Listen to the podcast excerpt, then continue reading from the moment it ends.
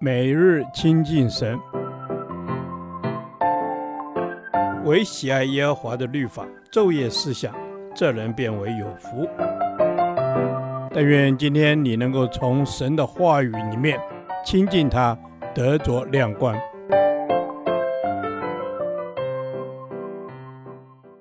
罗马书第二十四天，罗马书九章十九至二十九节。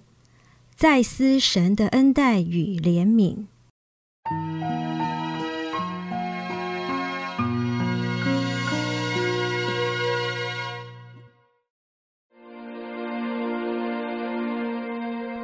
这样你必对我说：他为什么还指责人呢？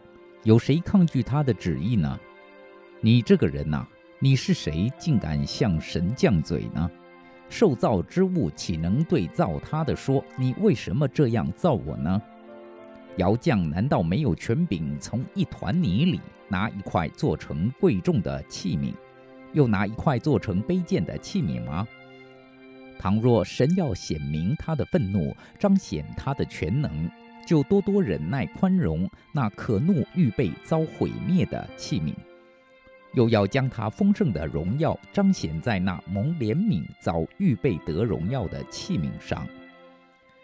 这器皿就是我们被神所造的，不但是从犹太人中，也是从外邦人中。这有什么不可呢？就像神在何西阿书上说：“那本来不是我子民的，我要称为我的子民；本来不是蒙爱的，我要称为蒙爱的。”从前在什么地方对他们说：“你们不是我的子民”，将来就在那里称他们为永生神的儿子。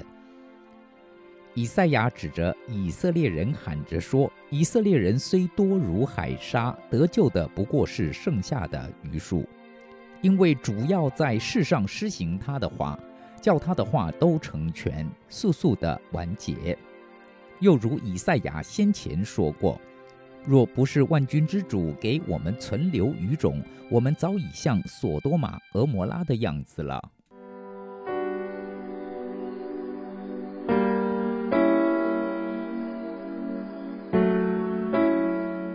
悖逆会惹动神的怒气，人一直有个大问题，就是挑战神的权柄。从亚当和夏娃在伊甸园中违背神的命令去吃分别善恶树的果子，就可看见人企图与神同等，妄想自己做神，以自我为中心，这就是罪的开始。得救是出于神的怜悯和拣选，这是一个永不改变的事实。人是按着神的形象和样式所造的。在受造之物中，被神赋予特殊的地位和使命。然而，我们却没有活出神的荣美，也没有完成神的托付，反倒与敌对神的魔鬼亲近而犯罪。神没有立即除灭人，反而为人存留余种，至今仍等待着我们回头。我们的责任就是要回应神，认耶稣做救主。好好活出真理，彰显神的荣美，传扬神在我们身上的宽容和慈爱。试想，神若要显明对人的愤怒，又要彰显至高的能力和权柄，为什么不立即除去所有的人？世人其实都犯了罪，本是可怒之子，但神却以宽容忍耐取代了原应有的愤怒。这证明他真是慈爱连续，又有能力和权柄的神。因此，我们这些为神所造却又悖逆他的人，有何立场去要求神要如何拣选和施恩？神真是公义且慈爱的，在公义上，神不能以有罪为无罪；在慈爱上，神也不愿立即毁灭所有的人。在神的公义和慈爱上，神以耶稣的血来救赎我们，又宽容等待人的悔改，公义和慈爱交织成恩典，都在我们这些被拣选的人身上。这智慧岂是骄傲自义的人所能明白？所以无论如何，我们都当了解，我们这被拣选的，其实就是被恩待与怜悯的，因此要感恩，要爱神，不可再回到过去骄傲自义的光景，如同过去的以色列人一般。亲爱的天父，我们是被恩待与怜恤的，过去是与你为敌，得救之后也常回到骄傲和自义中，有许多怀疑不信。又有许多软弱和罪性，求主再次原谅我们，帮助我们认识真理，明白我们所蒙的恩典何等浩大，不要再偏行己路，而能一生谦卑与主同行。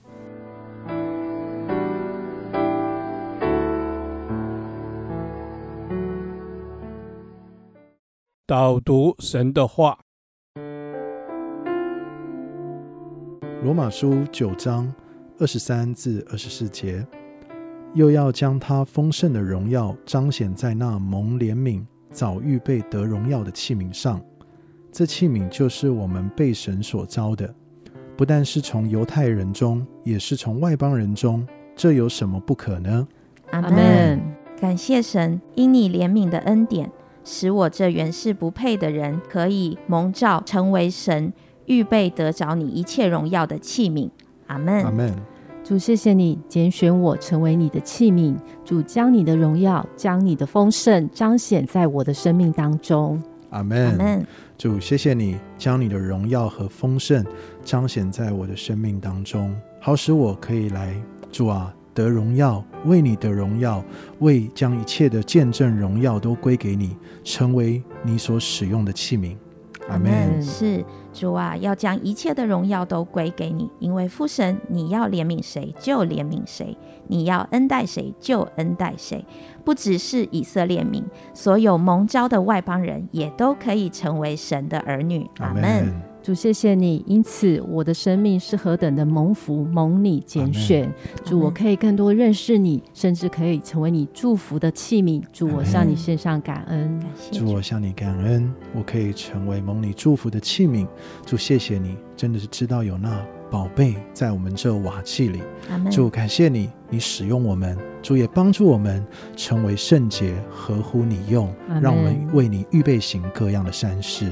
阿门，是感谢主，谢谢你的拣选，我要珍惜敬畏这蒙召的恩典，让我自觉脱离卑贱的事，我要做主贵重圣洁的器皿，来荣耀主的名。阿门。主，是的，我要做你贵重圣洁的器皿。主，愿我的生命讨你喜悦，也愿我的生命可以使更多人领受属天的祝福。阿门。